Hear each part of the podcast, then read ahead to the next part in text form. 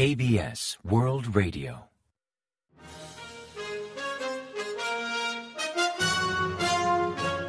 Informativo de KBS World Radio. Bienvenidos un día más al informativo de KBS World Radio. Les habla Javier Castañeda y tras el saludo les avanzamos los principales titulares del día 21 de noviembre.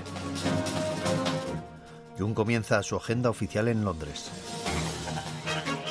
Corea del Sur y Reino Unido adoptarán el acuerdo de Downing Street. Corea del Norte anuncia el próximo lanzamiento de su satélite artificial. La transferencia de tecnología balística de Moscú a Pyongyang preocupa en Estados Unidos.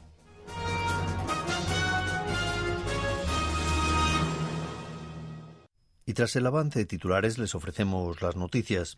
El presidente Yoon Suk-yeol llegó ayer a Reino Unido en visita de Estado. El avión presidencial aterrizó en el aeropuerto de Londres sobre las 3 y 40 de la tarde, hora local, el día 20. Como primera actividad, compartió una cena con los compatriotas surcoreanos, aunque su agenda oficial comenzó el día 21 según hora local. El príncipe Guillermo y su esposa recibieron al presidente Yoon y a la primera dama y se dirigieron al Palacio de Buckingham en una carroza, donde fueron recibidos por el rey Carlos III. Yoon también pronunciará un discurso en el Parlamento de Reino Unido, donde compartirá las perspectivas de la relación entre ambos países y las directrices de cooperación a futuro. En tanto, el día 22 mantendrá una cumbre con el primer ministro británico, Rishi Sunak, para hablar sobre cooperación en ámbitos como tecnología digital, semiconductores, energía nuclear y energías limpias, y también medidas de cooperación en materia de seguridad. Asimismo, han programado encuentros con líderes empresariales y coreanos y británicos y reuniones con científicos. En tanto, durante su visita a Reino Unido, también adoptarán el acuerdo de Downing Street para conmemorar el 140 aniversario de relaciones diplomáticas entre Corea del Sur y Reino Unido. En primer lugar, ambos países elevarán el nivel de relación bilateral pasando de la actual asociación integral y creativa a una asociación estratégica global y comprometiéndose a reforzar la colaboración en diversos ámbitos.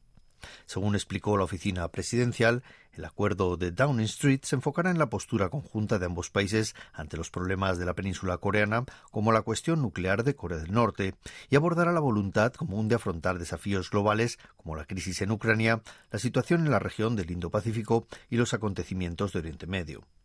También formalizarán la cooperación en escenarios multilaterales como el Consejo de Seguridad de Naciones Unidas, el G20 o el G7, y fortalecerán la cooperación en seguridad con la firma de una declaración de intenciones sobre cooperación en defensa y un memorando de entendimiento sobre exportación conjunta de industria de defensa.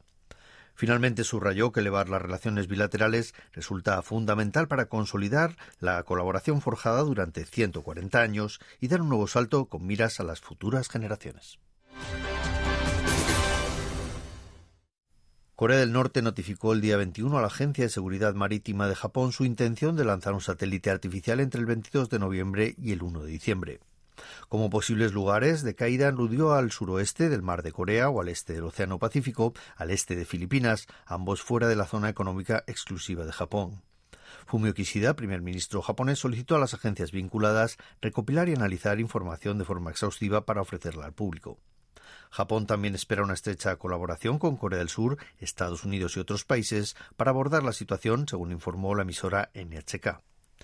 Por su parte, la Agencia de Seguridad Marítima emitió una alerta de navegación instando a los barcos a tomar precauciones. Cabe recordar que ya en dos ocasiones durante este año, los pasados meses de mayo y agosto, Corea del Norte intentó poner en órbita un satélite de reconocimiento militar, pero ambos lanzamientos fracasaron. Y sobre el próximo lanzamiento de un cohete para poner en órbita un satélite espía norcoreano, Estados Unidos ha expresado preocupación ante la posible transferencia de tecnología balística de Rusia a Corea del Norte. Matthew Miller, portavoz del Departamento de Estado estadounidense, reiteró a la prensa la ya conocida preocupación de Estados Unidos sobre los intercambios militares entre Rusia y Corea del Norte. Subrayó que cualquier tipo de transferencia tecnológica de misiles de Rusia a Corea del Norte incumple gravemente las resoluciones del Consejo de Seguridad de la ONU, recordando que Rusia votó a favor de esas resoluciones. También reiteró la preocupación de Estados Unidos por el programa de misiles balísticos norcoreano, incluido el desarrollo de misiles de largo alcance, pese a que Corea del Norte afirma que es un satélite de observación. El Departamento de Estado estadounidense también aprovechó la ocasión para insistir nuevamente a Corea del Norte a no suministrar armas que puedan servir para la guerra de agresión rusa. En lo que va de año, 1.468 cuentas de correo electrónico han sido sustraídas por hackers norcoreanos que se hicieron pasar por una entidad pública o bien por un medio de prensa. La Policía Nacional reportó el martes 21 que el grupo Kimsuki hackeó las cuentas de correo electrónico de 1.468 personas, incluyendo 57 funcionarios o exfuncionarios de Defensa, Seguridad Nacional, Reunificación y Exteriores. Según las autoridades, los grupos de hackers norcoreanos usaron y siguen usando cuentas usurpadas para robar activos virtuales. Para proteger las cuentas de correo electrónico, recomendaron a los usuarios cambiar las contraseñas regularmente y reforzar los sistemas de seguridad. Elizabeth Salmon, relatora especial de Naciones Unidas sobre los derechos humanos de Corea del Norte, ha expresado que los testimonios de los desertores norcoreanos son tan detallados y coincidentes que descartan cualquier posible manipulación, refutando, según informó la Voz de América el martes 21, las alegaciones del embajador de Corea del Norte ante la ONU Kim Song, quien tildó a los desertores de basura humana por mentir en sus declaraciones. La relatora de Naciones Unidas enfatizó que aquellos desertores que comparten sus experiencias son personas muy valientes que desean revelar sus vivencias para intentar mejorar la situación de los derechos humanos en Corea del Norte.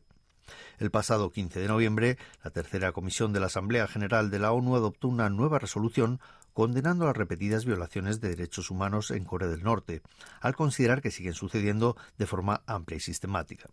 En respuesta, el embajador norcoreano criticó el documento afirmando que contenía premisas falsas y manipuladas. Durante los 20 primeros días de noviembre, las exportaciones surcoreanas aumentaron más de un 2%. Concretamente, entre los días 1 y 20 de este mes, el país exportó por valor de 33.790 millones de dólares, un 2,2% respecto al año anterior. En cambio, las importaciones remitieron un 6,2%, hasta totalizar en 35.260 millones de dólares, dejando un déficit en la balanza de comercio exterior de 1.416 millones de dólares, que en el cómputo anual se eleva a 19.527 millones de dólares de descubierto. En un contexto donde la inseguridad geopolítica y unos elevados intereses limitan el crecimiento de la economía mundial, el Instituto Coreano de Economía Industrial y Comercio prevé que la economía coreana crecerá en torno al 2% el próximo año. El informe de Perspectivas Económicas e Industriales 2024 explica que pese al aumento de las exportaciones y de las inversiones en equipamiento y maquinaria, impulsado por la recuperación del sector tecnológico, la economía surcoreana sufrirá inflación y altos tipos de interés, estimando el crecimiento interanual en un 2% debido a la contracción del consumo y la construcción. Como factores externos, de freno menciona la inflación mundial, los elevados intereses, las principales guerras del planeta y la lenta recuperación del sector chips, mientras que internamente, como reto principal, aludió a la deuda de los hogares.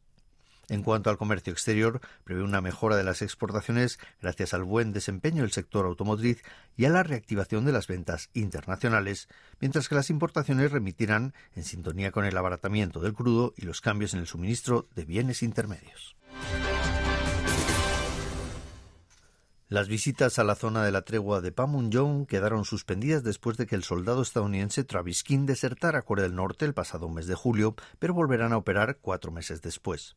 Según informó el Ministerio de Reunificación, las visitas se reanudarán con la excursión especial del miércoles 22, donde participarán asesores políticos del Instituto Nacional de Educación sobre Reunificación y un grupo limitado de desertores norcoreanos. El comando de las fuerzas de la ONU decidió suspender las visitas tras el caso del soldado Travis King. Solo autorizaron una excursión con invitados extranjeros para conmemorar la firma del acuerdo de armisticio de Corea. Y ahora pasamos a ofrecerles el pronóstico del tiempo. Para el miércoles 22 se espera un día despejado, aunque podría nublarse durante la tarde.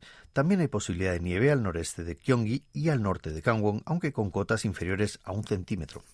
La temperatura marcará entre menos 2 grados y 9 grados centígrados en la mañana y entre 11 y 19 grados de máxima por la tarde, ampliando en gran medida la diferencia térmica entre el día y la noche. Y la calidad del aire será normal o buena, salvo en la zona central donde el smog aumentará en la mañana. Y a continuación comentamos los resultados del parqué.